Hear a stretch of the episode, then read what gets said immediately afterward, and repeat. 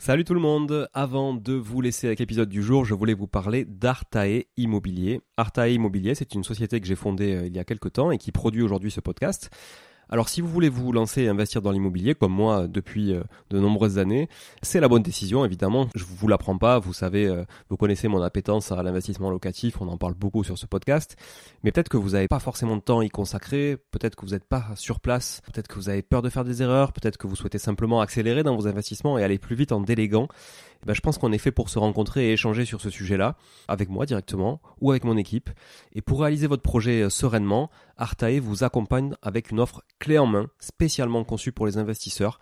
Artae Immobilier, c'est une agence spécifique pour les investisseurs, 100% dédiée à eux et à l'investissement locatif. De l'acquisition du bien jusqu'aux travaux, puis à l'ameublement, à la décoration, à la mise en location. Vous êtes guidé, conseillé, accompagné de A à Z par notre équipe de pros que je recrute personnellement, et croyez-en mon exigence, je recrute que des gens compétents et composés surtout d'investisseurs aguerris ou s'ils le sont un peu moins, que je forme moi-même aussi au métier de l'investissement immobilier. Optez pour les étapes dont vous avez besoin sans problème, bénéficiez de l'accompagnement qui vous correspond. On est aussi votre coach tout au long de ce projet, vous montez en compétence grâce à nous, c'est du clé en main, c'est de la délégation, mais ça vous permet aussi de monter en compétence. Vous pouvez nous confier la recherche du bien, vous pouvez nous confier euh, uniquement les travaux, l'ameublement, la déco. C'est vraiment un accompagnement et un service sur mesure. Alors si vous voulez en savoir plus, n'hésitez pas à vous rendre sur le site euh, artae.imo, vous trouverez quelques informations à ce sujet. Sur le site également aussi investiratoulouse.com pour ceux qui voudraient investir en région toulousaine, mais on n'est pas basé qu'à Toulouse, donc on peut aussi vous accompagner ailleurs. Euh, mais ça vous permettra de, voir un petit peu la qualité aussi de, de réalisation qu'on peut produire pour votre compte. Et puis aussi à nous suivre évidemment sur Instagram, Arta Immobilier, très simple, ou sur LinkedIn Arta Immobilier. On partage aussi pas mal de réalisations qu'on fait, en tout cas pour le compte de nos clients. Et puis n'hésitez pas à nous contacter, à contacter notre équipe pour échanger autour de votre projet directement par email à contact artae, a r t a e, .imo, i 2 m o tout simplement. Voilà, l'équipe se fera un plaisir d'échanger avec vous sur euh, votre projet d'investissement et de vous accompagner tout au long de ce projet crucial pour se créer un patrimoine et s'enrichir et c'est ce qu'on essaie de faire tous ensemble en animant ce podcast ou en l'écoutant aussi euh, chaque semaine. Voilà. Merci encore d'être là. À très vite. Je vous laisse avec l'épisode du jour. Ciao ciao. Bonjour tout le monde et bienvenue sur Money le podcast qui vous parle d'investissement et de finances personnelles au sens large et sans tabou. Je suis Julien Calamotte, investisseur passionné et auteur du livre à succès S'enrichir grâce à l'immobilier. J'avais envie de partager ma façon d'investir, forcément, mais également de découvrir avec vous de nouvelles façons de faire fructifier notre argent. C'est pourquoi j'ai créé ce podcast pour y recevoir des invités qui nous partagent leur savoir et leurs expériences en toute simplicité. J'espère sincèrement que les échanges que je vais avoir avec l'invité du jour vont permettre d'enrichir vos connaissances autant que les miennes. Je vous souhaite une excellente écoute. Salut Alison. Salut Julien. Comment vas-tu aujourd'hui? Super bien. Merci beaucoup pour euh, ton invitation qui me fait super plaisir. Bah écoute, je t'en prie, merci à toi surtout parce que je sais que tu es très très occupé. Donc euh, pour, pour ceux qui nous écoutent et qui connaissent pas Alison, donc j'ai le plaisir aujourd'hui de recevoir Alison Junglin. C'est comme ça que se prononce ton, ton nom de famille. bien joué. voilà, comme ça pour ceux qui le savent pas. Au moins ils le sauront, ils feront plus l'erreur, tu n'auras plus besoin de cela de les de les retoquer sur le nom de famille. voilà. Donc euh, Alison, c'est quelqu'un que je suis euh, depuis euh, un peu plus de deux ans sur sur Instagram hein, quand quand j'ai moi-même finalement euh, démarré sur Instagram quand j'avais euh, publié mon bouquin. D'ailleurs, je lui avais envoyé un exemplaire du bouquin euh, pour qu'elle me dise ce qu'elle en pensait. Et euh, voilà, donc je la suis depuis le début. Elle a vraiment, vraiment aujourd'hui monté une grosse communauté. Tu vas nous expliquer comment aussi tu as, pu, as pu construire cette communauté autour de l'investissement immobilier. Euh, c'est quelqu'un qui se bouge pas mal, qui partage beaucoup, beaucoup de choses et qui a un très, très bon état d'esprit. Donc voilà, j'avais vraiment envie de l'avoir sur le podcast. Donc c'est cool. Encore merci d'être là, Alison, aujourd'hui. Avec grand Et euh, je veux bien que tu te présentes aux auditeurs qui te connaissent pas du coup. Alors, en quelques mots, euh, pour ceux qui me connaissent pas, euh, donc euh, aujourd'hui j'ai 34 ans et en fait, ce qui s'est un peu passé dans ma vie, c'est que euh, pour la faire courte, je me suis retrouvée mère célibataire à l'âge à peu près de 24 ans environ, avec mon fils d'un an et demi sur le bras et à vendre des vêtements sur les marchés. et je me disais ok euh, clairement j'avais l'impression d'être à côté de ma vie et que c'était pas vraiment la vie que enfin même pas du tout d'ailleurs la vie que je voulais et euh, en fait, en parallèle, j'avais acheté un ou deux appartes, mais très très mal achetés. Et je me suis dit, mais en fait, j'adore faire ça. J'adore m'occuper des appartes. Donc, si jamais je peux avoir la chance un jour d'en vivre, c'est vraiment ce que je souhaite faire. Et en gros, j'ai mis tout en œuvre pour réussir à le faire. Donc, c'était un peu chaotique, mais euh, j'ai réussi à, à quelques années plus tard, on va dire en 15 mois exactement du jour où j'ai compris un peu comment ça marchait et que je me suis lancée, j'ai décidé de faire de la location saisonnière pour atteindre cet objectif plus rapidement. Et, euh, et en 15 mois, à partir de, du premier achat que j'ai fait, un premier immeuble pour euh, pour exprès faire de la location saisonnière, et finalement j'ai pu en vivre et arrêter complètement les marchés et être libre financièrement. Ok, cool. C'est une belle histoire. Du coup, tu peux nous, nous en dire un peu plus au début, du coup, justement, qu'est-ce que c'était ce premier investissement où tu t'es planté, euh, les erreurs que tu as pu faire alors le premier appartement que j'ai acheté, c'était un petit appartement de 60 000 euros. Donc à ce moment-là, je pensais pas du tout qu'on pouvait vivre de l'immobilier. J'avais même pas la prétention de pouvoir le faire. Je savais pas que ça existait. Donc je voulais juste investir en me disant bah voilà j'ai un locataire qui va me rembourser mon crédit. Donc en gros pourquoi s'en priver quoi. Et euh, donc 60 000 euros parce que bah, clairement j'avais pas, enfin je pensais en tout cas ne pas avoir les moyens d'acheter plus. Et du coup, j'achète cet appartement parce que, enfin, c'est du bouche à oreille. En fait, euh, un, ami d'un ami qui payait plus son crédit et en gros, euh, l'appartement allait être saisi par la banque. Donc, je me suis dit, ben, éventuellement peut-être qu'il y a quelque chose à faire. Et comme par hasard il était dans la même banque que moi. Du coup en fait on a été ensemble voir euh, voir le, la banquière et euh, on lui a expliqué en gros il restait 60 000 euros à payer sur cet appartement un peu plus 62 500 exactement je crois. Et c'était un appartement qu'ils avaient payé à l'époque euh, peut-être 80 000 par exemple. Ils avaient déjà un petit peu remboursé, puis un jour, c'était plusieurs associés, ils, ils payaient plus leur crédit. Et du coup, moi, j'ai proposé de racheter ce qui restait à payer et euh, parce que ça allait être aux ventes aux enchères, mais vu dans l'état où il était l'appartement, ils savaient même pas s'ils allaient réussir à récupérer leurs sous. Donc finalement, j'ai eu ce crédit assez facilement. Euh, à l'époque, j'étais euh, vendeuse dans une boutique, donc je gagnais entre 1005 et 1007 par mois. J'avais un CDI et j'avais pas spécialement de crédit, puis c'était un petit montant, donc je l'ai eu assez rapidement ce crédit, mais en fait ce que je ne savais pas, c'est que donc je remboursais à peu près sur ce bien, je devais rembourser, que je dise pas de bêtises, à peu près peut-être 500, euh, 500 euros par mois et en gros euh, euh, le locataire me payait peut-être un loyer de 450 quoi. Donc en fait, je devais rajouter de ma poche et plus j'avais des vacances locatives à hauteur de 4, 5 mois, des fois 6 mois par an. Ah ouais. Énorme. Mais je savais en fait, je savais rien, je connaissais rien, je savais pas analyser un marché, je savais pas je, mais je connaissais rien du tout de toute façon en fait. Donc euh, je savais même pas qu'il y avait des quartiers mieux que d'autres. Enfin limite je comprenais rien du tout. Donc euh, bah j'ai fait cet achat qui était un mauvais achat, mais euh, j'ai mis au moins quatre ans avant de m'en rendre compte. Moi je croyais que j'étais euh, trop forte.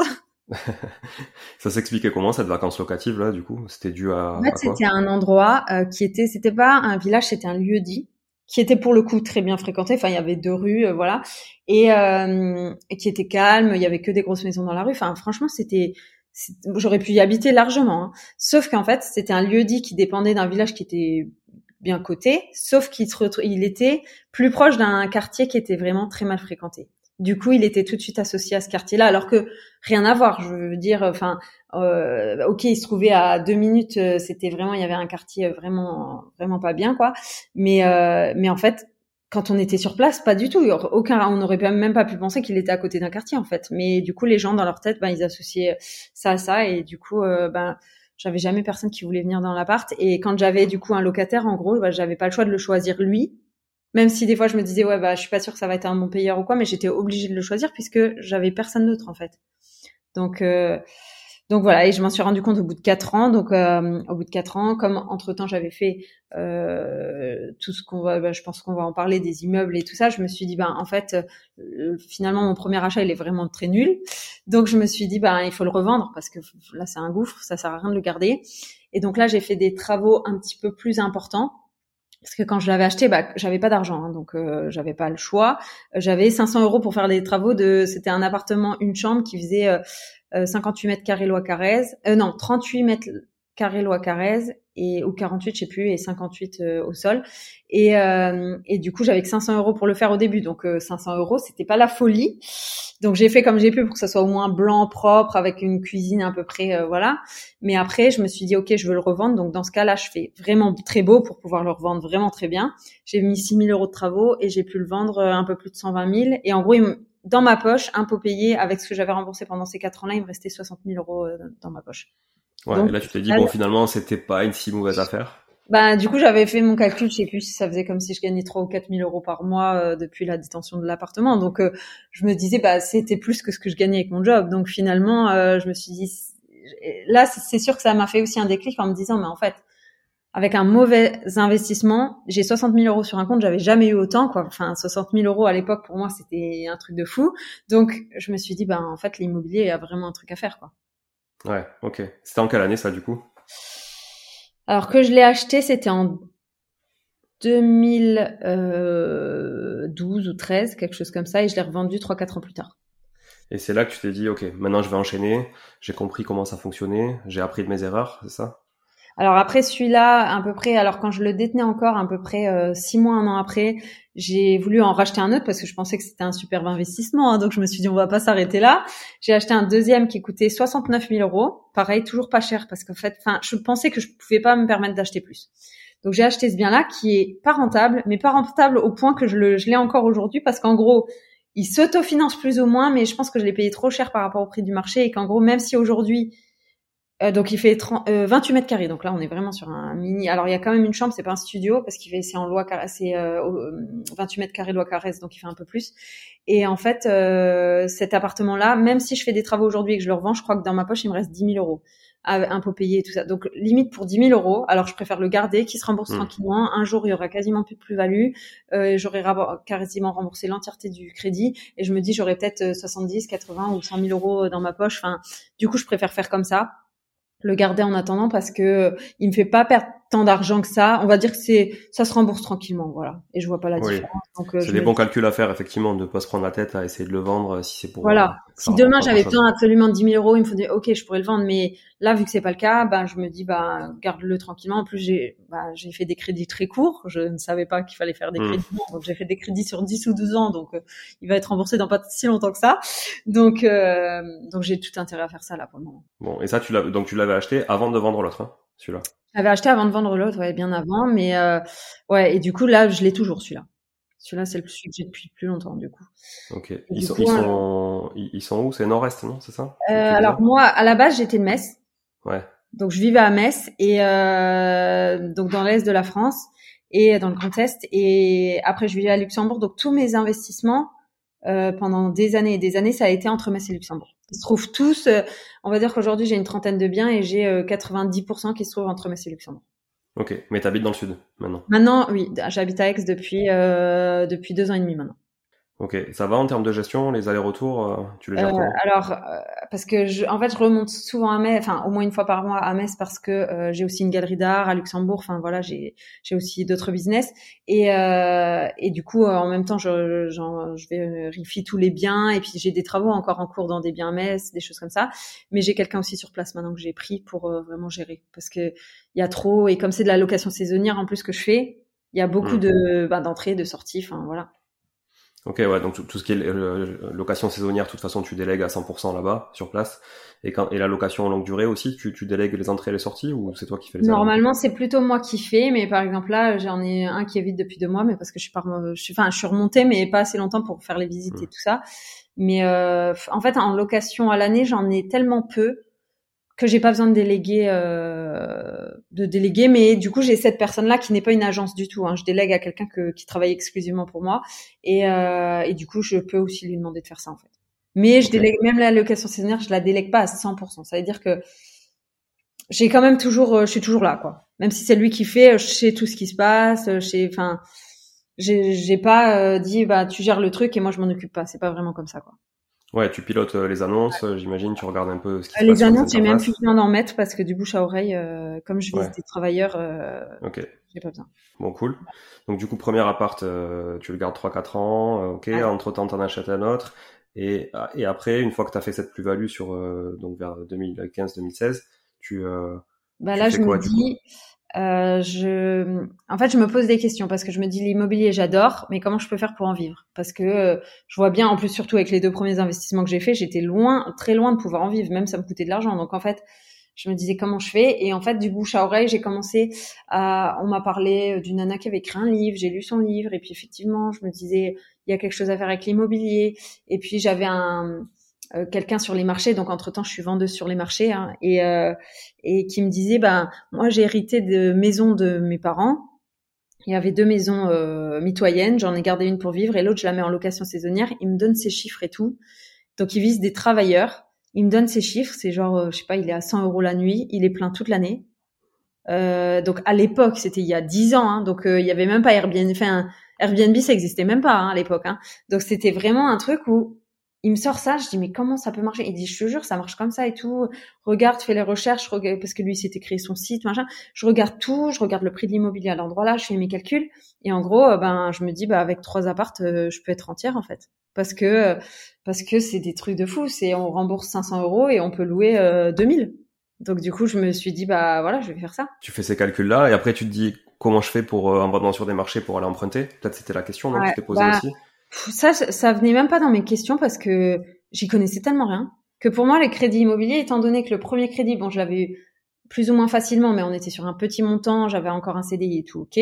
Le deuxième crédit, euh, je l'ai eu, mais entre temps, enfin, j'étais déjà à mon compte, mais pas sur les marchés. Je vendais des vêtements. Enfin, là, c'était vraiment la cata. J'étais auto-entrepreneur depuis six mois. Je gagnais peu d'argent, mais en fait, c'est passé. Donc moi, dans ma tête, bah, ça allait passer. En fait, je m'étais même pas euh, posé de questions.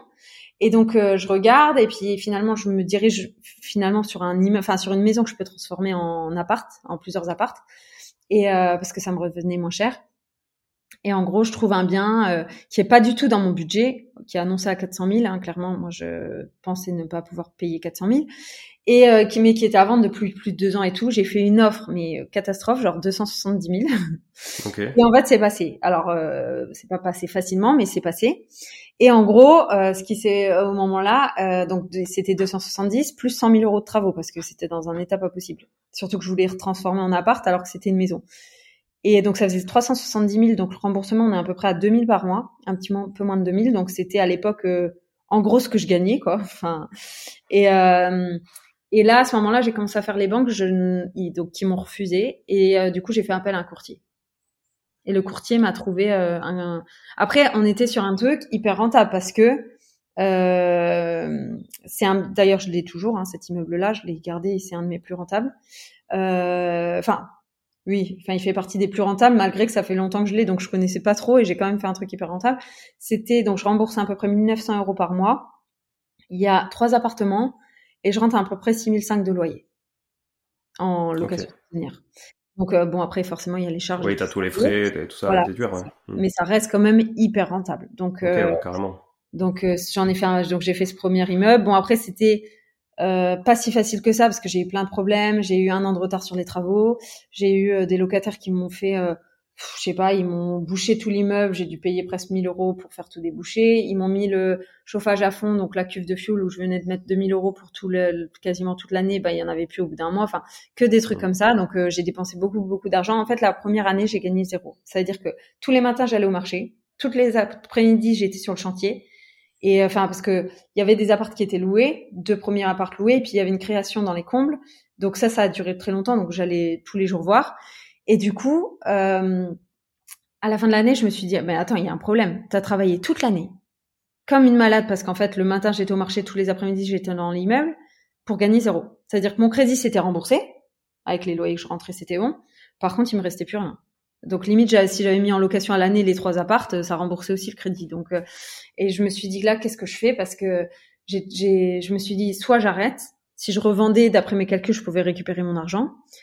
Euh, ou, soit, qu'est-ce que je fais en fait pour réussir à le faire Parce que ça marche pas comme je.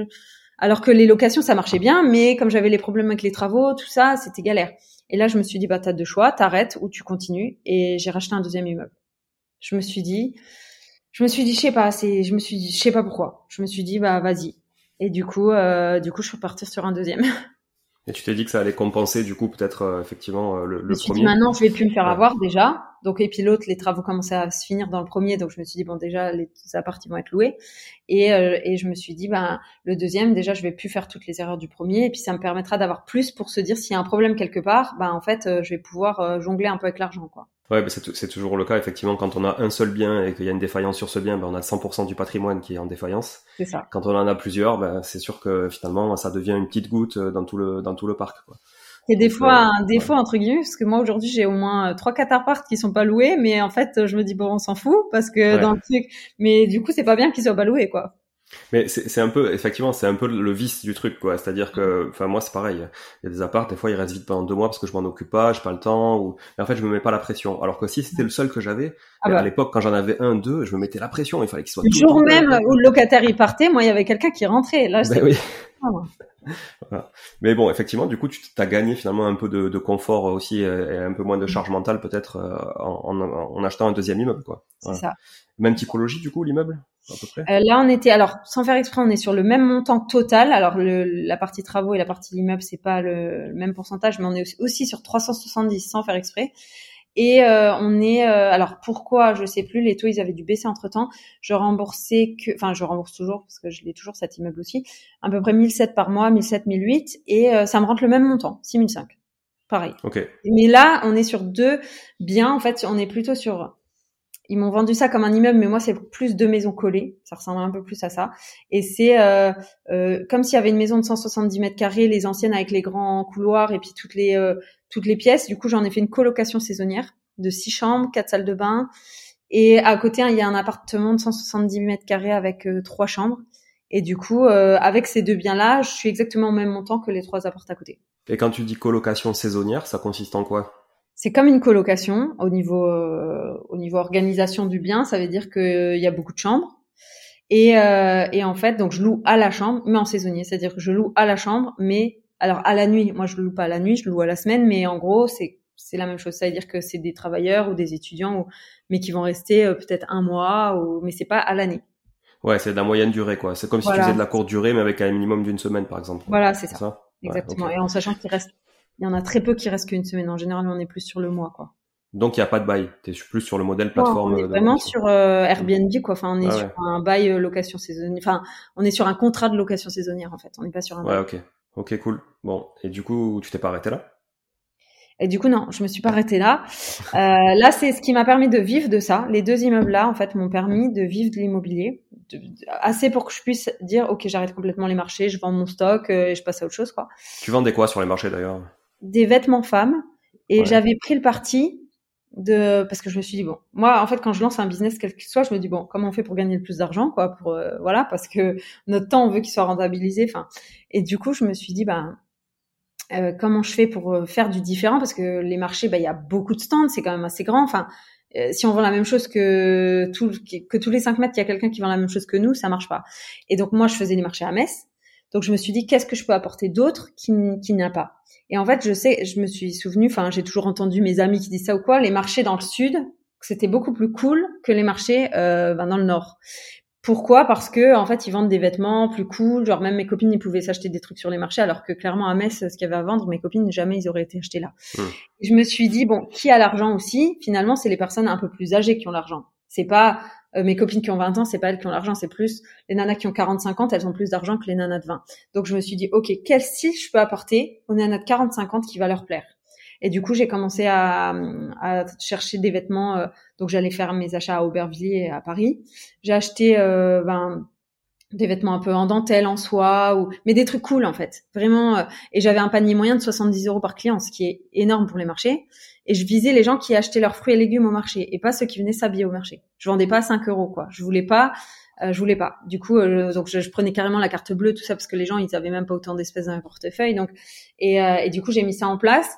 Donc ça a mis longtemps avant de, enfin longtemps, tout est relatif, mais il y a au moins un ou deux mois où j'ai été tous les jours au marché sans trop gagner d'argent.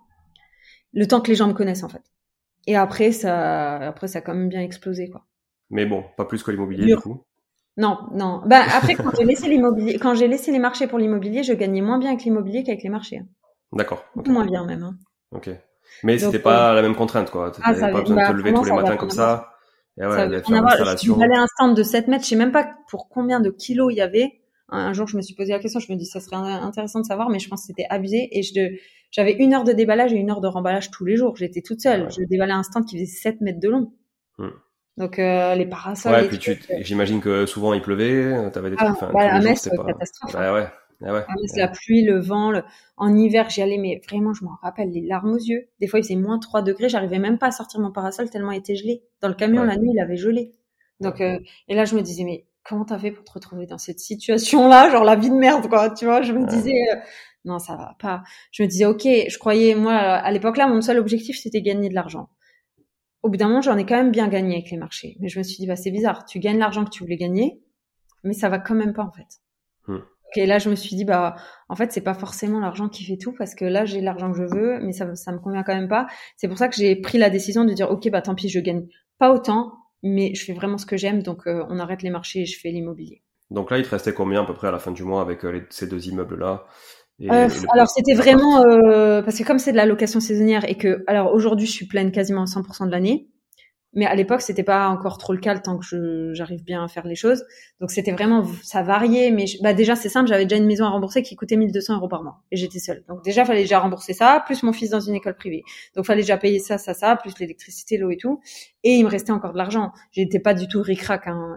Donc euh, je pense que euh, à l'époque, combien il devait me rester? Minimum au moins 4000 ou 5000 euros par mois. hein. Bon, c'est cool. Mais je gagnais moins quand même qu'avec les marchés au moment-là. Ouais, mais ouais, après, mais bon. ouais. Comme je me suis focus à 100% sur l'IMO, bah après j'ai gagné beaucoup plus puisqu'après j'ai continué à investir. Donc euh, donc après j'ai eu vraiment beaucoup plus que ça quoi. Et t'as investi dans, dans quelle typologie de biens après, après ça? Toujours des. Ouais. Immeubles, immeubles. que des immeubles, euh, parce que c'était vraiment, euh, bah, je me rendais bien compte que c'était beaucoup plus rentable et en plus, bah, au moins je dépendais de personne. Ça veut dire que j'allais pas avoir quelqu'un qui disait dans l'immeuble non tout compte fait, je veux pas de location saisonnière, je veux pas, euh, je veux pas que euh, y ait des locations courte durée dans mon immeuble parce que je veux pas que les gens y euh, qu'il y ait vraiment des gens qui viennent dans l'immeuble qui ne fassent pas partie de l'immeuble. Donc finalement, euh, je me suis dit achète un, achète que des biens où tu es la seule propriétaire, comme ça tu n'as pas de problème. Ok, ouais. Donc c'était plutôt ton, ton créneau, c'était de se dire ça, quoi. J'achète de la monopropriété, je suis tranquille, je suis un peu la, la patronne à la maison, c'est quoi. Et, euh, S'il faut changer la toiture, je le fais moi. Enfin, je décide s'il faut parce que j'ai donc euh, bah, les deux premiers biens que j'ai achetés, ils étaient en copropriété et donc il m'en reste encore un Euh, et c'est le seul que j'ai qui est en copropriété d'ailleurs. Et je vois quand c'est juste, je sais pas, faut repeindre le local poubelle. Alors là, ils font toute une réunion, machin, un truc. Mais moi, je leur dis, bah, je- moi, je mets mon, il y a un artisan avec qui je travaille, je remets, ça va coûter un billet, on n'en parle plus. Enfin, on voit plus la. Non, parce qu'il faut faire plusieurs devis, il faut voter, machin. Enfin, moi, je suis tellement pas dans le délire là. Moi, je suis. euh, Des fois, il faut changer une ampoule et c'est discussion pendant trois semaines. Putain, mais je prends une ampoule et je vais la changer et c'est bon, on n'en parle plus quoi. Qui va payer l'ampoule, machin? On est quand même en train de parler de 4 euros quoi. Enfin, du coup, ouais, euh, c'est- c'est c'est c'est le tellement pas ma façon de penser que je me suis dit, moi, je vais être tout seul dans mon truc et qu'on m'embête pas pour une ampoule qui marche plus dans le- l'escalier quoi. Ouais, c'est le problème des copros, c'est qu'en fait, on n'a pas tous les mêmes objectifs, pas tous les mêmes moyens, pas ça. tous les mêmes, euh, ça. le même rapport en à, à c'est euh, le truc principal de leur vie euh, machin et il y en a et ils s'en foutent. Enfin, donc je me dis, euh, je me suis dit ça, ça va pas. D'ailleurs, je vais même plus, ça va bien, mais je vais même plus aux assemblées générales des trucs et tout. J'en ai trop vu.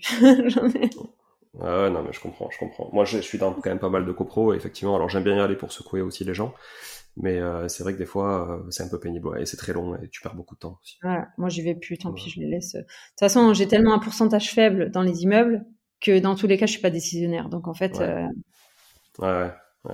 je les laisse faire leur vie. Et donc, euh, ces immeubles-là, donc, tu, tu nous as dit quoi tout à l'heure, 80% à peu près à, à Metz, c'est ça? Ouais, 90% même.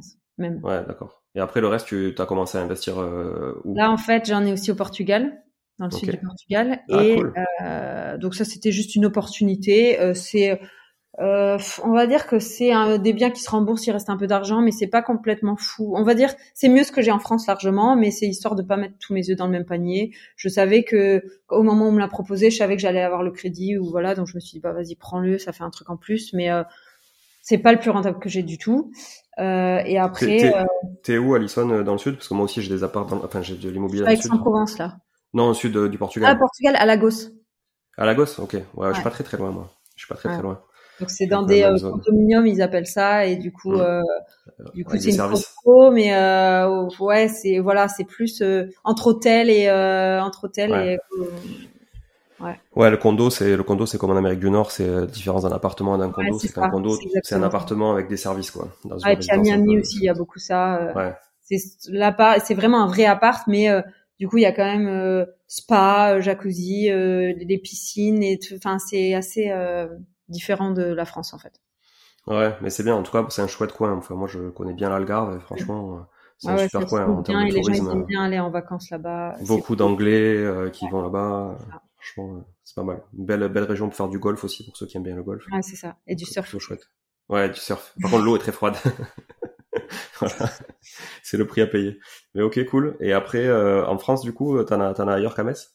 Euh, alors en fait là je suis en train de regarder ben, vu que ça fait un peu plus de deux ans que maintenant je suis sur Aix donc euh, là en fait je suis euh, sur complètement autre chose là je suis en train d'acheter un terrain pour faire construire une villa de luxe pour en location saisonnière mais euh, plus plus plus genre à 15 000 euros la semaine Ah, trop bien.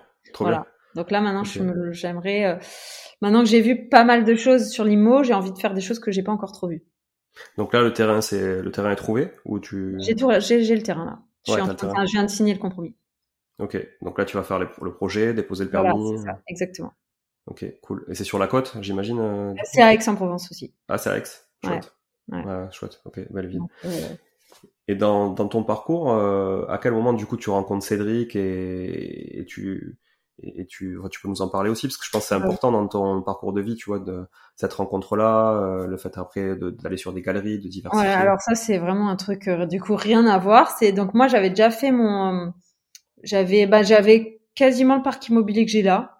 J'ai dû en acheter deux trois autres entre temps, mais en gros j'avais ce que j'avais là.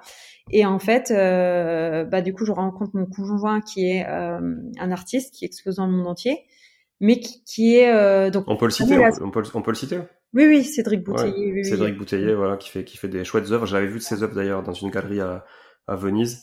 Ouais, Et, il est- euh, il fait vraiment des, des chouettes trucs. euh. Et euh, j'ai parlé de lui la semaine dernière avec euh, un artiste qui s'appelle Perrotte.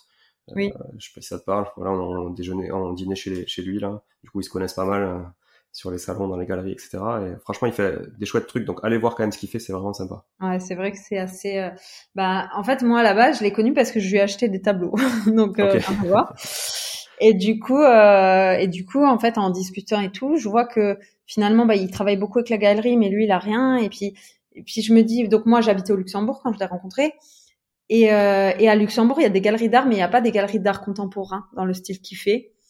Et, euh, et du coup, bah en fait, finalement, euh, une fois, il y avait un, un salon de l'art contemporain à Luxembourg. Il a dit, je fais quoi? On le fait, on le fait pas? Bah je dis, bah écoute, euh, enfin c'est là, donc bien sûr, on va le faire, quoi. Et du coup, donc moi, je connaissais rien du tout à l'art. Par contre, je pense que je suis quand même euh, dans la vente, je suis assez forte, on va dire. Du coup, bon, je regardais comment ça se passe. La fois là, j'ai pas vendu. J'avais besoin de voir comment ça se passait, tout ça, parce que le monde de l'art, c'était pas du tout mon milieu. Je connaissais rien du tout, même pas un artiste, enfin rien. Et euh, et du coup, après, j'ai un peu compris et tout, et je me suis dit, bah en fait, pourquoi pas ouvrir une galerie hein? Et du coup, on a ouvert un pop-up pour voir ce que ça donnait. Euh, après, on s'est rajoute, on s'est rapproché de, de la ville parce qu'on s'est dit, ok, ben vu ce qu'on vend, on a les moyens de se rapprocher. Et puis là, on vient de prendre euh, depuis un an maintenant une cellule qui est fixe. Enfin, on va rester là dix ans, quoi. Et, euh, et du coup, ben ça permet de, ben de rajouter quelque chose. À Luxembourg, ça se faisait pas du tout euh, de l'art comme ce que nous on faisait. Donc, euh, donc ça rajoute quelque chose à la ville. Et puis nous, euh, enfin moi, ça me, ça me challenge, ça m'a challengé parce que je me suis retrouvée dans un milieu que je connaissais pas du tout. Donc, euh, Ouais. de remonter euh, une société dans un, dans quelque chose que je maîtrise pas du tout. Et puis finalement, après, bah, il y avait aucun problème. Je vendais tous les tableaux, quoi. C'est ça. Une fois que t'avais, une fois que t'avais vraiment le modèle, euh, une fois que t'as trouvé Voilà. le modèle, après ça roule quoi. Bah, c'est Ok. surtout, je voulais voir comment ça marchait pour savoir quel type de personne j'avais besoin d'embaucher qui allait gérer Ouais. la galerie. Donc, Ouais. euh, donc moi, j'avais besoin de savoir quelle qualité allait- euh, on avait besoin de retrouver chez cette personne. Donc, c'était important pour moi de, de faire chaque étape moi et de savoir le faire surtout. Ouais, d'accord. Ok. Voilà. Donc, donc, du coup, aujourd'hui, vous avez combien Vous avez deux galeries, c'est ça? Euh, alors, il y en a une en Corse, à Porto Vecchio, Ouais. et une à, à, euh, Luxembourgville. Bon, Ouais. c'est chouette.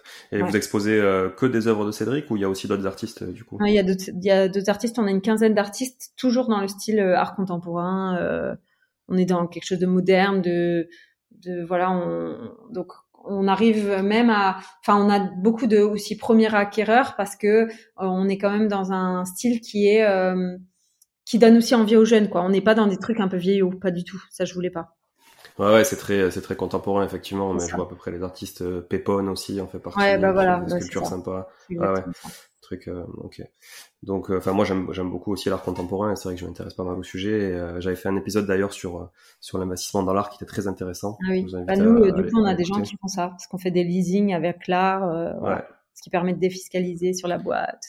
Exactement, ouais. Vous pouvez euh, et, c'est bon à savoir. Vous pouvez emprunter, euh, vous pouvez emprunter pour acheter une œuvre d'art. Alors, la plupart des sociétés de de financement sur l'art elles sont un peu pénibles en France parce que du coup elles veulent que l'artiste soit français et encore vivant. Donc si vous achetez si vous achetez un tableau de je sais pas moi, de, de Warhol, bah, on va pas vous le financer. Enfin, après, il faut aller dans des sociétés spécialisées, mais les banques de base, vous le feront pas, quoi. Voilà.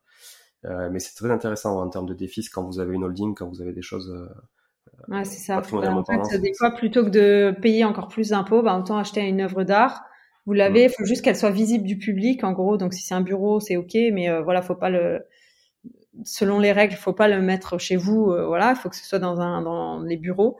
Et euh, à partir du moment où c'est visible du public, et eh ben c'est ça, ça, va être, euh, on va pouvoir le passer vraiment sur la boîte. Ouais, ça se justifie effectivement de l'avoir. Et donc du coup, bah, cet argent-là, vous, vous le vous, le, vous payez pas d'impôt dessus et puis après une fois qu'il est amorti comptablement dans les comptes de la boîte, bah, vous pouvez vous le revendre pour zéro quoi, ça, exactement. à titre personnel et, et l'avoir chez vous. Et là après vous êtes vous êtes assujetti à la plus-value sur les œuvres d'art donc ça quand même plus. Vu, si on mise sur les bons artistes, enfin la cote c'est ouf. Hein. Mm. Donc euh, Cédric, il prend entre 5 et 10% par an tous les ans. Hein. Donc c'est pas mal. Ouais, ouais, non, il a, c'est vrai que Cédric, il a une belle, une belle cote. Euh, et après, on peut aller aussi sur des artistes évidemment un peu plus euh, internationalement euh, connus sur New York, etc., qui sont vraiment intéressants. Moi, je parle des, des Coons et compagnie. Ouais, mais on n'est pas sur les mêmes, on n'est pas sur les mêmes sphères après. Mais voilà. Mais c'est vrai que en tout cas très intéressant, sujet très intéressant, ça c'est vraiment cool. Euh, Qu'est-ce que je voulais Ouais, je voudrais aborder un sujet avec toi, Alison. Euh, euh, donc ceux qui te suivent l'ont vu, t'es euh, passé à une émission sur M6 il y a pas très longtemps, il y a quelques mois. Euh, J'ai l'impression que ça a boosté ta notoriété, ta communauté comme jamais. Tu peux nous expliquer un peu comment tu as vécu tous ces moments? Alors en fait, euh, il y a plusieurs choses qui sont passées. Ben, c'est simple, c'est depuis un an, j'ai revu complètement ma façon de communiquer, enfin pas de communiquer, parce que ça, ça a toujours été genre il y a, y a, pas du tout de genre c'est pas prévu quoi. Genre tous les posts dix minutes avant, je sais pas ce que je vais poster, donc. Euh... c'est très bien, c'est la spontanéité, c'est parfait. Voilà, ça, ça, ça a pas changé. je suis toujours pas organisée au niveau de ça, mais euh, mais en fait, euh, je me suis, en fait déjà bon, il y a beaucoup de médias qui sont venus vers moi pour euh, en disant bah en fait euh, voilà vous parlez du de l'investissement immobilier vraiment différemment de ce qu'on a l'habitude c'est sûr qu'ils ont l'habitude des euh, des à mon avis des experts comptables en en costume cravate avec les pellicules sur la veste tout le truc euh, et là ils se disent bah en fait la nana elle s'en fout elle parle de l'investissement comme si mais parce que moi c'est ce que j'ai vécu moi dans mon expérience c'est que j'ai vécu ça comme un je vis ça comme un jeu en fait donc ça me fait pas euh, donc je pense que je l'explique avec des mots que tout le monde comprend en fait finalement. Donc euh, donc du coup je pense que ça a interpellé les médias. Donc je suis passée dans le Figaro. Le Figaro m'a apporté M6 parce que du coup M6 m'ont vu dans le Figaro donc ils m'ont contacté pour qu'on fasse une, que je passe dans le au JT en fait. Et du coup euh, alors du coup ça ça a boosté ma notoriété mais ce qui m'a le plus boosté c'est que euh, au mois d'août dernier j'ai pris 35 000 abonnés parce que Instagram a mis en avant une vidéo de moi qui fait un je faisais une tête de lit, un mur, euh, enfin une tête de voilà.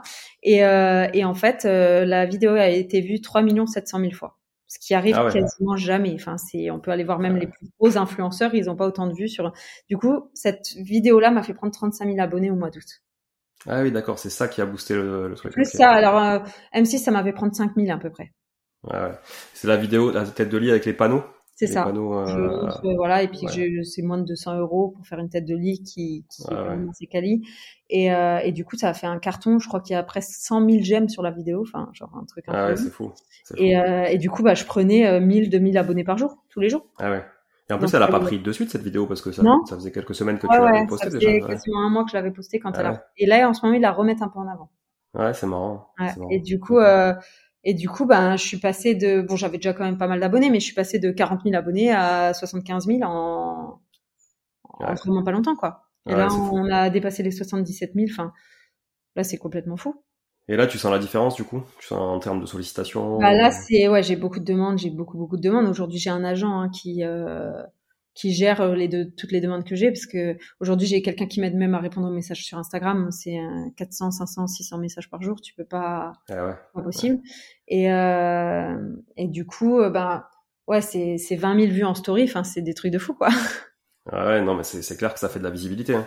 Ça fait de la visibilité. Et du, du coup, euh, je, je remonte sur ce réel qui a bien fonctionné justement, euh, parce que je voulais aborder aussi le sujet de finalement de, des travaux avec toi, parce que quand même, tu, tu mets quand même la main à la pâte, quoi. T'es pas quelqu'un qui va déléguer à 100% les trucs. Enfin, peut-être que maintenant tu vas le faire de plus en plus, mais euh, voilà, on te voit quand même euh, t'y filer, euh, faire les réparations, euh, la peinture.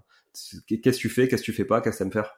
Alors en fait, euh, au début, ce que je faisais, bon déjà au début, j'avais pas d'argent et je pensais même pas à emprunter les travaux. Enfin voilà, je connaissais vraiment rien quoi. Enfin je, je savais même pas que ça se faisait. Donc euh, moi la peinture, j'ai toujours fait. Enfin je sais poser du parquet. Enfin je sais faire des trucs comme ça. Mais après, je me, moi aujourd'hui, ce que je conseille, c'est pas de le faire soi mais je montre pas mal de choses. En fait, je fais pas mal de choses quand même pour montrer que, par exemple, quand les murs de, Tasso, moi j'avais demandé à mon, mon artisan, ça me coûtait, je sais pas, 3000 euros de faire le mur de Tasso. Je l'ai fait moi-même, ça m'a pris une journée et 200 euros. Donc en fait, je me suis dit, je voulais juste montrer aux gens, en fait, quand je fais des vidéos comme ça, c'est, je pourrais largement le déléguer, mais c'est pour montrer, regardez, alors déjà, je suis une nana seule. Donc déjà, c'est sûr que parce qu'on sait que les mecs ils ont plus moi tu commences à me donner une perceuse tout ça euh, je vais faire trois trous pour avoir le trou droit que je voulais. Enfin c'est un peu galère quoi. Donc euh, mais c'est pour montrer que ben même si on est une nana seule on peut faire des choses comme ça. Et donc euh, ça coûte pas beaucoup d'argent ça prend juste du temps mais on, est capable de le faire. Et après dans nos loyers ça va nous rapporter beaucoup plus par contre. Donc c'est pour dire vous avez pas besoin d'argent en fait pour faire un, un bel appart. Il faut juste avoir des idées Aujourd'hui sur Pinterest, il y a plein d'idées. Ouais, ouais, ouais. et c'est euh, bah là l'histoire de la tête de liche, ça m'a mis deux heures à faire. Et c'est ça change complètement. La pièce ne ressemble plus du tout à la même. Et pour 200 euros, donc en fait c'est rien. et, et ça c'est juste pour montrer. Aujourd'hui je pourrais le déléguer, mais ça ça j'aime le faire déjà. Déjà bon déjà dans ma vie je fais que ce que j'aime. Hein. Ça veut dire si j'aime pas c'est soit je le fais pas du tout, soit je le délègue. Ça c'est ça a toujours été même quand j'avais pas d'argent d'ailleurs. Donc euh, parce que ça c'est euh, je veux vraiment je me dis j'ai déjà pas assez d'une vie pour faire tout ce que je veux faire, donc si en plus je fais ce que je veux pas faire, c'est mm, mm. ouais, c'est clair. Et, et, du coup, euh, et puis je trouve que en fait c'est quand même satisfaisant de dire tu l'as fait toi, tu vois? Tu l'as fait toi, et en plus tu as la as la notion, tu as la valeur en fait du temps que ça t'a pris, euh, des coûts des matériaux, etc. Et ce qui fait que demain quand tu délègues, bah tu peux savoir si c'est dans les clous ou c'est pas dans les clous aussi. Exactement. Puis ça me permet de faire des vidéos comme ça donc ça, j'ai du contenu pour mon Instagram et parfois ça me rapporte 35 000 abonnés pour une vidéo. Donc c'est hyper rentable. Ouais, ouais, carrément. C'est un peu aléatoire, mais ça, ça peut marcher. C'est comme le loto, tu vois. Ok. Bon, en tout cas, c'est cool. Et euh, qu'est-ce qui te demandent les gens qui te sollicitent sur Insta de manière générale? Alors franchement, j'ai toutes sortes de. Autant j'ai le message long comme ça où on m'explique tout le. Alors tout le projet. J'en reçois beaucoup, mais mais malheureusement, bah évidemment, je peux pas me ok, j'aurai une réponse à chaque, mais ça me prend, euh, faut que j'analyse la vie de la personne. Si c'est pas une ville où j'ai investi, enfin, c'est genre impossible quoi. Mais c'est pour ça que j'ai créé avec la formation qu'il y a un groupe privé machin, parce qu'en fait, les gens, je, ça voudrait dire que j'utilise une heure pour répondre à un message, c'est pas possible. Hmm. Bah, je peux pas prendre ce temps, c'est pas possible. Et du coup, bon après je pourrais faire des coachings privés, mais ça c'est moi qui, on me le demande beaucoup, mais je, je veux pas parce que en fait moi mon, mon but de tout ça, c'est de partager au plus grand nombre, de dire voilà ce qui est possible de faire. Moi, je vais pas euh, prendre les gens par la main pour les pour qu'ils aillent le faire. Je leur dis voilà, tu peux faire ça en fait. Et du coup, si je fais en coaching, bah, je suis avec une personne. Moi, je préfère parler à beaucoup de monde en fait. Donc euh, c'est pour ça que là, M6 quand ils m'ont proposé, j'ai dit bah bien sûr parce qu'en fait, ça va toujours dans mon objectif de parler au plus grand nombre. Et du coup, euh, du coup sur Instagram, donc maintenant j'ai aussi quelqu'un qui m'aide à répondre aux messages hein, parce que parce que je veux que les gens aient des réponses malgré la quantité de messages parce que bah, quand j'ai démarré sur Instagram, j'ai démarré aussi parce que je me sentais un peu seule dans l'investissement IMO et que je voulais échanger avec des gens et je me suis dit bah en fait là ça serait dommage de dire ouais bah maintenant que j'ai 70, 80 000, 100 000 abonnés, je peux plus répondre aux gens donc en fait bah non mais l'objectif de base il, il, est perdu du coup. Donc euh, je voulais quand même que les gens aient des réponses parce que moi j'aurais bien aimé avoir des réponses à, si j'étais à leur place. Donc on, on émet quand même des réponses, mais euh, mais c'est vrai que soit je reçois les messages où c'est vraiment hyper détaillé machin, soit je reçois euh, j'ai beaucoup de messages euh, en disant merci pour ce que tu as fait, enfin tu me fais changer d'état d'esprit et tout, donc ça ça me fait super plaisir. Et après ça va être vraiment dès que je fais une story ou quoi, j'ai plein de questions sur ça peut être des fois même c'est quoi la marque de ton t-shirt? Enfin, j'ai vraiment ouais. et, même pas que sur l'investissement immobilier, c'est dans la en général quoi. Ouais, ouais. Mais c'est vrai que ça prend vachement de vachement de boulot, vachement de temps et d'énergie, quoi. Si tu veux, c'est bah, En fait, il faut quelqu'un à plein temps pour répondre à tous les messages, sinon c'est pas possible. Et cette personne-là, du coup, c'est quoi? C'est un community manager euh, qui, qui En fait, ouais, c'est ça. C'est quelqu'un que j'ai pris, que j'ai formé, euh, où je lui ai bien expliqué. Euh, voilà, c'est quelqu'un aussi euh, qui va participer à tous les lives que je fais, si je fais des conférences en ligne, si je fais des événements, pour vraiment me connaître au mieux. Mmh. Parce que moi, c'est important pour moi que les réponses, ça soit vraiment les réponses que moi j'aurais données parce que les gens ils veulent mes conseils à moi finalement. Donc euh, donc et puis moi j'ai préparé aussi les réponses parce que bon après il y a une cinquantaine de questions qui reviennent toujours euh, dans l'investissement immo. Est-ce qu'on achète d'abord un appart, euh, une enfin notre maison ou du locatif? Est-ce qu'on emprunte sur peu de temps ou sur longtemps? Est-ce qu'on fait les travaux soi-même ou pas? Enfin voilà il y a plein de questions comme ça. C'est toujours les mêmes. Donc ça je donne mes réponses. Si on me demande ce que je pense de la loi Pinel, des trucs comme ça quoi. Classique. mais ça, je sais même pas comment on peut encore poser la question. ouais. Bah, non, mais il y en a plein qui se font avoir. Parce que les banques, ils vendent ça tellement bien, je pense que ça passe. Ouais, bah, ouais. Ah, bah, c'est leur métier aux banquiers hein, de, de, vendre. Hein. Mais les banquiers, les pauvres, ils savent pas non plus, parce que eux, peut-être, ils ont fait aussi du Pinel. ouais, c'est vrai. c'est vrai. C'est vrai. Et nous, on était tombé sur un, nous était, enfin non, ma, femme, euh, dans son ancienne vie, était tombée sur un banquier euh, qui leur avait vendu un, donc c'était pas un Pinel à l'époque, c'était d'Eurobien ou je sais plus, et, euh, et, qui, et elle lui avait posé la question, mais vous, est-ce que vous, vous le feriez? Et il avait dit non, moi, ce que je ferais, c'est du LMNP. Et bah, donc le mec, tranquille quoi. Il y a un truc qui. voilà, moi je vous vends le truc, mais c'est votre sujet de, de d'acheter ça pour économiser des impôts quoi. Voilà. Alors que ça, tu vois, moi, c'est pas du tout dans mon état d'esprit. Ça veut dire que je vais vendre des choses surtout en plus dans l'investissement immobilier parce que là t'es pas en train d'acheter un t-shirt hein. à la limite on te dit que le t-shirt il te va bien alors qu'il est grand c'est pas très grave t'as dépensé 50 balles. Mais si euh, euh t'achètes un bien immo euh, c'est quand même on est sur euh, quelque chose de plus gros. Donc mm. moi je conseille jamais. C'est à dire qu'en fait on m'a proposé alors aujourd'hui on me propose plein de collaborations. J'en accepte quasiment pas jusqu'à maintenant. C'est pas que je veux pas c'est que pour moi ça correspond pas à ce que à ce que je veux en fait. Et Là, il y a quelqu'un qui me proposait énormément d'argent, genre pour, bah, je vais dire les chiffres, pour que j'aille. En fait, c'était, euh, il y avait un, je vais pas dire trop la ville et tout parce que sinon après on va savoir, mais en gros, il y avait un, salon euh, de, l'immobilier, donc euh, où il y a des promoteurs, et il y a une, une boîte de promoteurs qui m'a demandé, qui m'a proposé 5000 euros pour que je passe un quart d'heure sur le salon faire une story. Ah en fait, on est sur de la promotion, donc euh, quelque chose de neuf. Mm, donc moi, je vais pas conseiller aux gens d'acheter du neuf pour faire du locatif. Moi, j'ai déjà acheté ma première maison, je l'avais acheté neuve pour y vivre. Mais euh, mais ça, c'est encore une chose. Mais euh, acheter du neuf pour du locatif, je comprends pas le, le truc, quoi, parce que enfin, du coup, on va payer plus cher et tout. Donc au final, bah, j'ai refusé. Mais il y a plein de choses comme ça qu'on me propose. C'est beaucoup d'argent, mais si ça ne correspond pas à ce que moi je veux, je dis non. Oui, c'est important d'être aligné avec ses valeurs, je pense. Euh, voilà, t'es es authentique, tu l'as dit toi-même, hein, tu t'es spontané, t'es authentique, euh, t'as envie de publier un truc, tu le publies, euh, tu te prends pas la tête à faire des plannings. Euh, non, ça, c'est moi qui gère l'Instagram, c'est moi qui le gère à 100%. J'ai jamais voulu le déléguer parce que chaque post, chaque photo, chaque texte, chaque, c'est pour ça qu'il y a des fautes d'ailleurs. c'est moi en fait. C'est, il y a pas, il y a pas quelqu'un qui, parce que bah, l'Instagram, j'ai l'impression que c'est moi. Enfin, c'est mon, c'est une partie de moi quoi. Donc en gros, je peux pas laisser quelqu'un gérer euh, mon image ou ce qu'il va poster alors que c'est pas ce que j'aurais dit moi quoi. Bah, surtout maintenant que tu l'as tu l'as brandé à ton nom euh, parce que tu as, changé du coup euh, le nom de la page, tu l'as brandé à ton nom. C'est pas comme quand tu es community manager ou social media manager d'une d'une marque où là OK, bon, tu communiques pour la marque, le PDG, c'est plus lui qui l'a fondé etc. mais là c'est toi quoi. c'est toi euh, c'est très compliqué. D'ailleurs, je l'ai changé parce que tout le monde disait mais si la fille de vivre de l'immobilier. Du coup, j'en avais marre. Voilà. Et maintenant, t'as plus qu'à leur expliquer comment on prononce. J'ai dit, eh, non, j'ai un prénom quand même. T'as plus qu'à leur expliquer comment on, prononce ton nom de famille et, et ça voilà, sera gagné. c'est sûr que c'est. Euh... Mais au moins, tu vois, personne peut me piquer le. Tu vois, je m'appelle pas Marie Muller, je m'appelle quand même Alison ouais. Tu vois, genre il y en a pas deux en France. c'est clair, c'est clair. Non, non, mais c'est parfait. Écoute, euh, c'est cool. Tu veux nous parler un peu de, de ce que tu as mis en place du coup pour accompagner justement euh, bah, tous les gens qui te suivent et ceux qui ont envie de, de, de, de passer le pas, quoi? Ben, en fait, ce que j'ai fait, alors c'était, je suis pas du tout venue sur Instagram pour ça. C'est vraiment, euh, en fait, les gens ont commencé à me demander, euh, ben, ils voulaient des conseils, ils voulaient. Des... Je me suis dit, mais je savais même pas sur qu'est-ce qu'ils voulaient comme conseil. Au début, je comprenais pas parce que comme moi, l'investissement immobilier, je l'ai fait, c'était ma passion. Euh, il y a 12 ans, impossible de se former sur l'immobilier hein, à l'époque. Hein, genre, il y avait même Instagram, ça existait même pas d'ailleurs. et du coup, bah, j'ai fait des erreurs et tout. Mais je crois que le rayon livre immobilier, avait trois trois livres que j'ai lus huit fois chacun. Enfin, il y avait rien. Et du coup, euh, Et du coup, on m'a demandé une formation. Donc, au premier confinement, j'ai créé une formation qui fait une vingtaine d'heures de vidéos. Et euh, je crois qu'il y a une cinquantaine de vidéos dedans.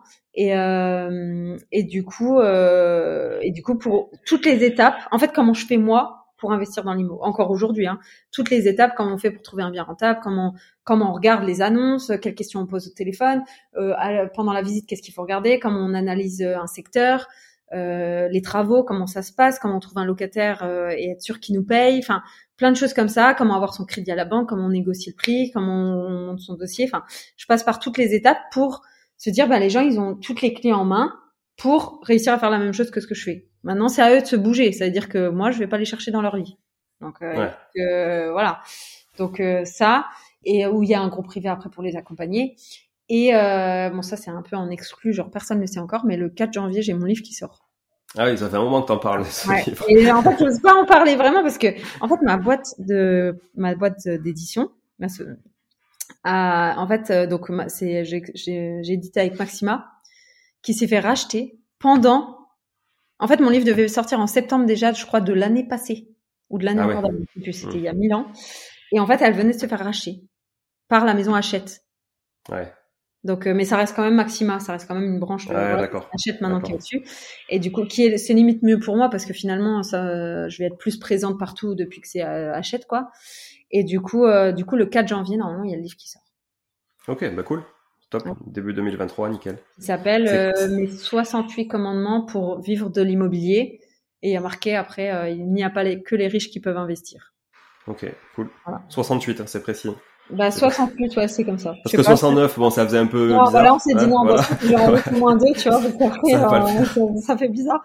Mais euh, normalement, ça va rester 68. En plus, j'avais oublié un, mais euh, enfin, on va voir comment on fait. Mais euh, normalement, ça, c'était pas euh, choisi le nom. C'est moi qui ai qui ai vraiment écrit toutes les choses que j'avais à dire et ça tombait sur 68. Et en fait, c'est vraiment un livre où j'ai fait la première partie, je raconte un peu mon histoire, vraiment de limite mon enfance et comment j'ai fait chaque j'explique au collège genre je suis une mauvaise élève et tout enfin voilà, je raconte tous les trucs. Et la deuxième partie c'est euh, en mode euh, un peu euh, les dix commandements, enfin c'est ton banquier tu chériras, ton bien tu trouveras, des travaux tu feras et enfin et c'est des tout petits chapitres à chaque fois de deux pages où je dis voilà en gros sur ça voilà ce qu'il faut que tu saches. Ouais, c'est cool. Ouais. Ouais, donc, du coup ça se lit assez facilement, tu peux le lire aussi en plusieurs fois, tu t'es pas Ouais, ok. Donc, euh, parce que je veux quelque chose où c'est, euh, en gros, c'est limite le livre qu'il faut offrir, euh, offrir à quelqu'un qui pense qu'il peut pas investir dans l'IMO. Parce que c'est pas un truc lourd. Je veux pas du tout. En fait, moi, les trucs de loi, de machin, de trucs, tout ça, je suis tellement pas. Même moi, je les connais pas les lois de toute façon. Donc en fait, sur l'investissement immobilier, tout ça. Donc et moi, je veux un truc simple de dire voilà, tu peux le faire si tu fais comme ça. Ouais, ça, ça, ça s'entend, ça s'entend. Tu m'en enverras un exemplaire? Ouais, ouais, avec grand plaisir. Dédicacé. Ah ouais, avec grand plaisir, c'est sûr. Et tu organises aussi, euh, je crois, un événement sur Lyon, c'est ça, ça. Euh, c'est quand? Bah, en fait, à la base, c'était le 22, ça a été reporté. Euh, donc là, la date, on va la connaître. Euh, on est le combien? Normalement, avant la fin du mois, je vais connaître la nouvelle date. Là, on est en train de s'entendre. Donc, c'est un événement qui a lieu au Palais de la Bourse, donc à Lyon et euh, qui est sur deux jours. Et en gros, c'est le premier événement de France qui réunit. Alors, c'est ouvert aux femmes et aux hommes, mais moi, j'ai une grosse communauté de femmes. J'ai 80% ah de femmes sur euh, Instagram. Ouais. J'ai jamais cherché ça, mais ça s'est fait naturellement. Et, euh, et du coup, ça sera le plus gros événement de France qui réunit autant de femmes autour de l'investissement immobilier. Ok, chouette. Et ça, ça va être reporté sur quel Les mecs célibataires, euh, si vous voulez. c'est le bon plan. Les investisseurs célibataires, si vous voulez. Là, il y a moyen de trouver un bon match, euh, effectivement, avec des intérêts communs. Ça, Mais je vais être le témoin dans ce cas. Alison, obligatoirement invité au mariage. Voilà, c'est ça. C'est sûr. Non, mais tu rigoles, ça peut, ça peut susciter effectivement euh, quelques quelques mises en couple. Voilà, c'est ça.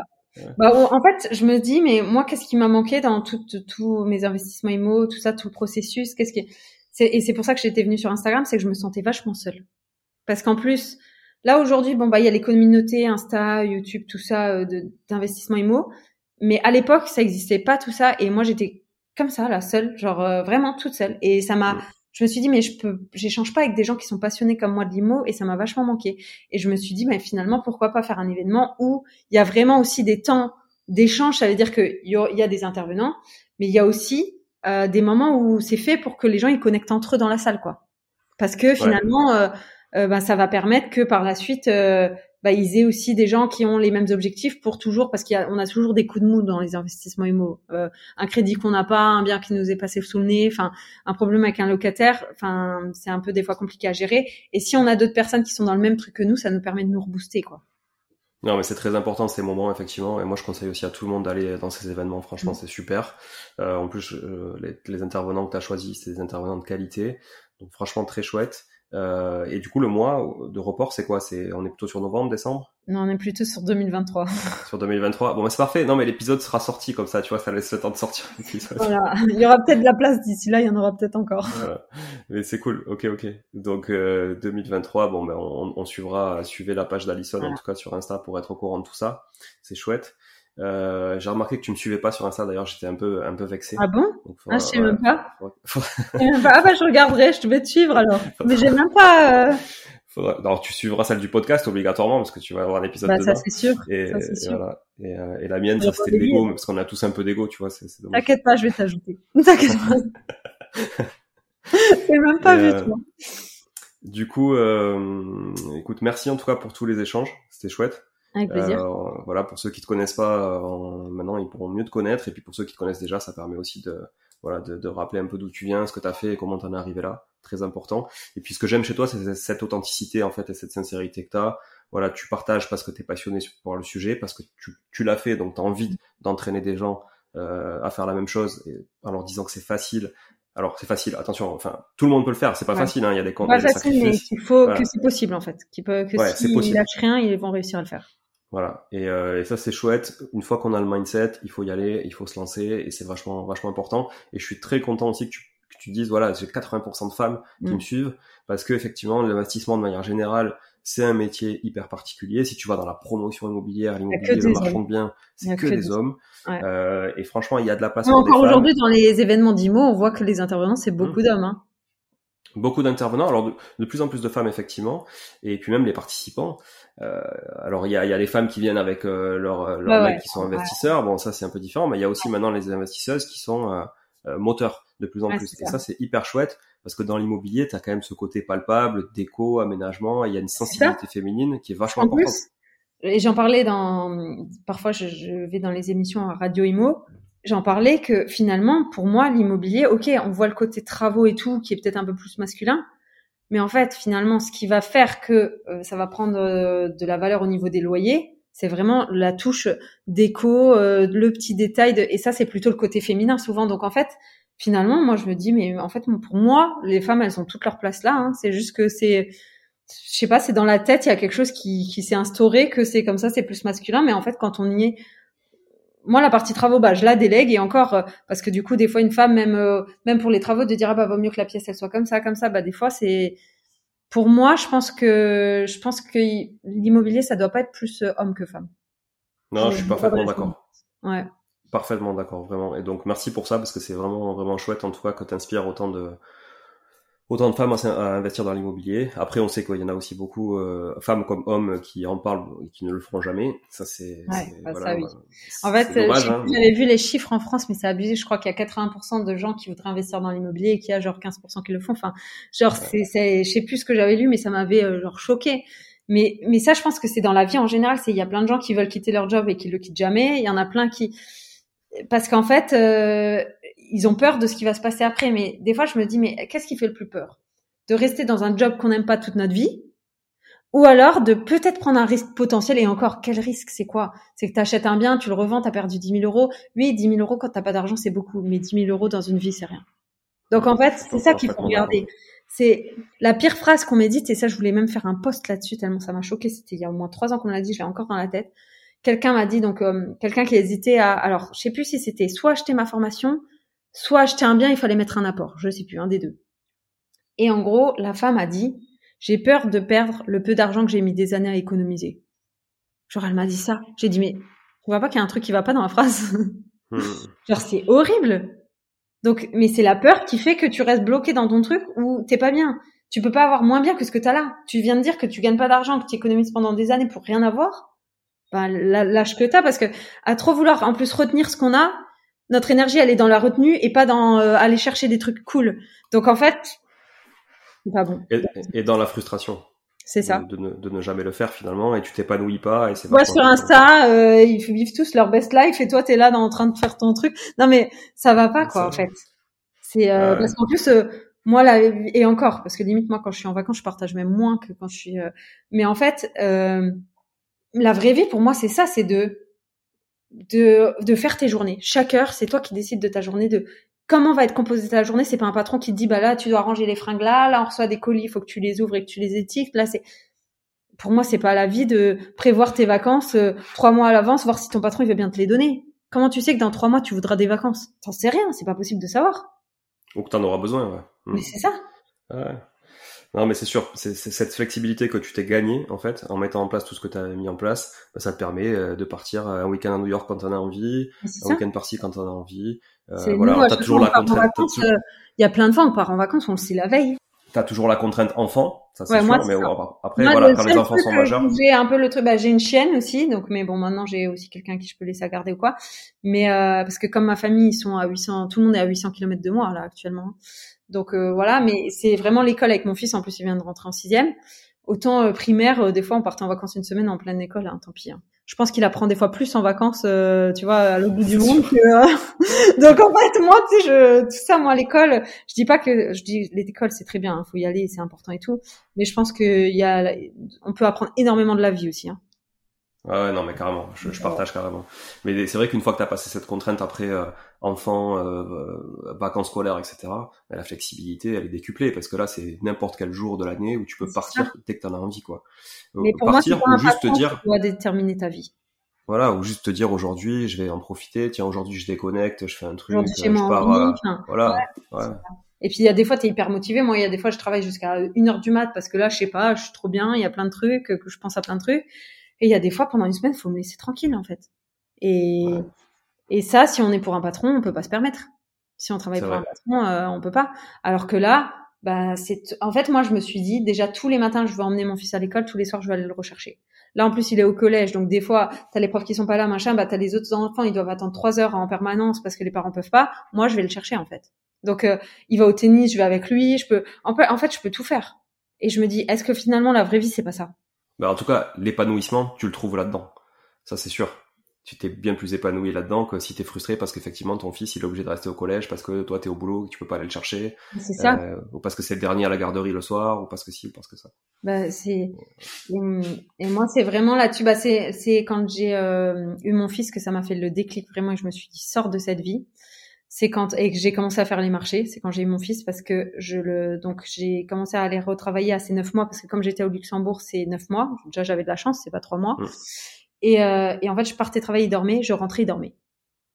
Et là je me suis dit ça pourtant j'étais jeune hein, j'avais genre 23 ans hein, mais ça m'a mis une claque dans je me suis dit tu peux en fait ça veut dire que quelqu'un d'autre va élever ton enfant. Donc en fait tout ce que moi j'ai acquis euh, de choses pour euh, réussir, je sais pas, à, bien à penser, pour se sentir bien, tout ça, bah en fait, je peux pas lui transmettre puisqu'en fait, il dort et moi, je suis pas là la journée. Et je me suis dit non, si je fais ça, je pense que ça sera la plus grosse erreur de ma vie. Et j'ai tout laissé tomber à partir du moment-là. J'ai dit, moi, je me mets à mon compte, je veux pas que quelqu'un me dise mes horaires. Ouais, bah c'est un bel état d'esprit et ça a permis justement d'être là où t'en es aujourd'hui et de pouvoir inspirer d'autres personnes qui, pour certains, certaines et certains le feront et d'autres euh, pas du tout. On en revient là. À la non, mais même s'il y a qu'une personne qui, après avoir écouté ce podcast, se lance, bah en fait, voilà, le job il est fait. En fait, moi c'est, moi c'est, euh, moi mon but c'est même pas quand euh, je discutais encore hier avec quelqu'un, mon but c'est même pas avoir les abonnés en me disant voilà je vais vendre les formations, je vais machin. Non, moi j'en suis pas là. Moi je gagne très bien ma vie avec l'IMO. Donc là ok, la formation ça fait un carton, mais c'était pas j'ai pas cherché ça. Moi, je fais, j'ai jamais fait un euro de pub. Euh, je, j'envoie pas de mail. Je, tu vois, je, je cherche même pas ça à la base. Et, mais en fait, c'est parce que, euh, bah, ça s'est fait naturellement. Mais moi, je veux juste que les gens, ils sachent qu'il y a une liberté qui est possible pour eux, en fait, et qu'ils aillent la chercher si c'est ce qu'ils veulent, en fait, pour être heureux. Bah, c'est, c'est une très belle conclusion. On pourrait dire qu'effectivement, euh, il y a ceux qui se disent euh, bah, un jour, quand je pourrai, je le ferai, et ceux qui se disent j'ai envie de le faire, donc je vais mettre tout en œuvre pour y arriver. Et voilà. Il n'y a jamais de bon moment, hein, de toute façon. Il y a toujours euh, une excuse, une période qui est moins bien, un truc. Là, tous ceux avant le Covid, ils investissaient pas, ils avaient leurs excuses. Maintenant, le Covid, bah, tout à fait augmenté. Et ben maintenant, mais au bout d'un moment, achète quoi. Genre, achète un truc en fait. Même si tu le, hein. mieux le surpayer, mais achète quelque chose. Moi, les trucs que j'ai achetés il y a 10 ans, que j'ai payé 300 000 l'immeuble, aujourd'hui, ils en valent 7 800 000. Mais j'ai rien fait. C'est mon, c'est un... D'ailleurs, je me suis là, je voulais faire un poste. Je viens de faire un calcul. J'avais jamais fait ce calcul et je pense qu'il est très intéressant. J'ai calculé euh, au niveau de de l'amortissement des biens. Combien, mais euh, à, hauteur de combien mes biens s'amortissent et j'ai calculé ça à l'heure, jour et nuit et tout le temps, à l'heure.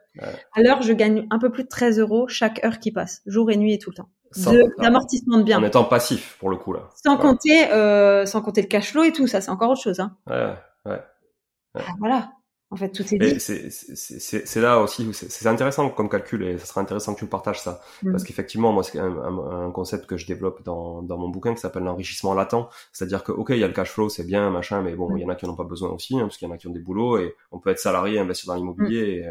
et, et, préparer la suite aussi. C'est très intéressant parce qu'il y a des gens qui sont très épanouis dans le salariat. Et moi, j'en faisais pas avant aussi.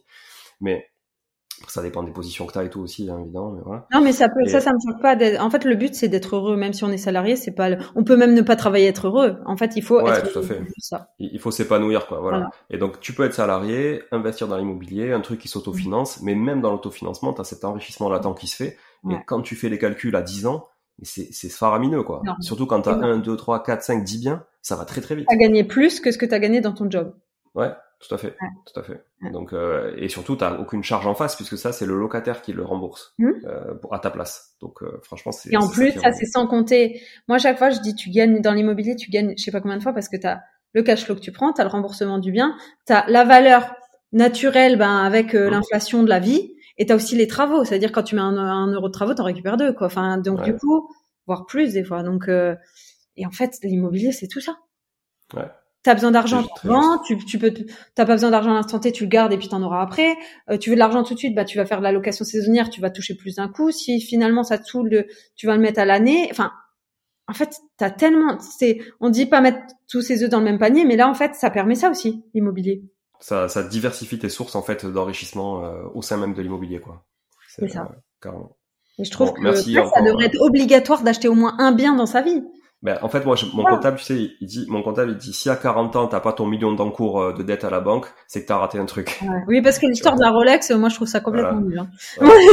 Mais alors que, alors que si t'as un million d'euros de, de dette sur de l'immobilier locatif, ah, c'est que normalement, tout ça, ça va travailler tout seul. Et à 55, 60 ans, même si tu fais rien, ça n'a rien développé de particulier, ben, tu auras déjà un million cinq avec la plus-value D'accord. En fait, moi, chaque crédit que je fais, je me sens plus en sécurité. C'est bizarre, hein, mais ça a ouais, parce que je sais que si je fais un crédit de 300, c'est que à l'instant T, je suis capable de revendre au moins 400. Donc en fait, plus je fais de crédit, plus euh, oh, c'est bien. Je suis contente. Et des fois, je calcule et je dis ah mais non, mais il y a déjà tout ça qui s'est remboursé, il faut que je refasse des crédits. Bon, attention, pousse pas les gens à faire des crédits quand même, mais c'est pas.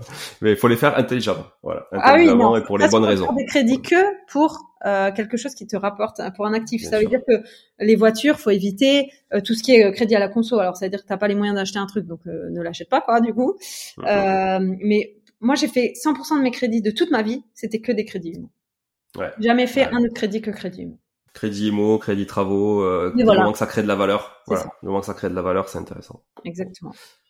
Merci beaucoup Alison, c'était super. Avec plaisir.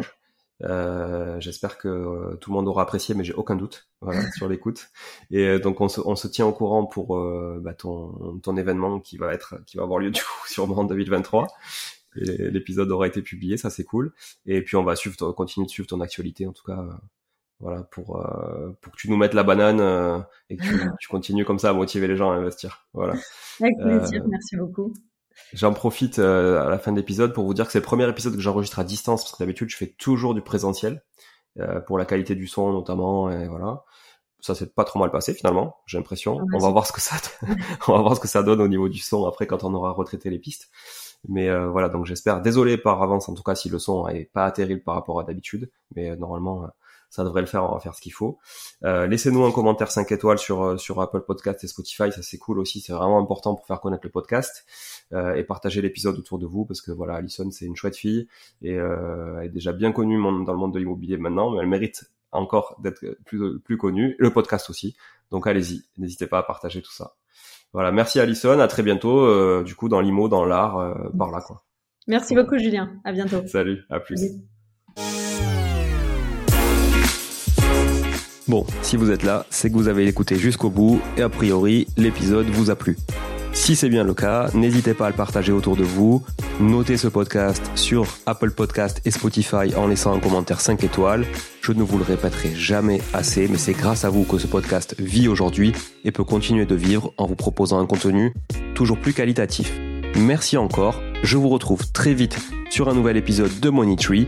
En attendant, je vous souhaite la meilleure des réussites dans vos projets et un bon enrichissement. À très bientôt.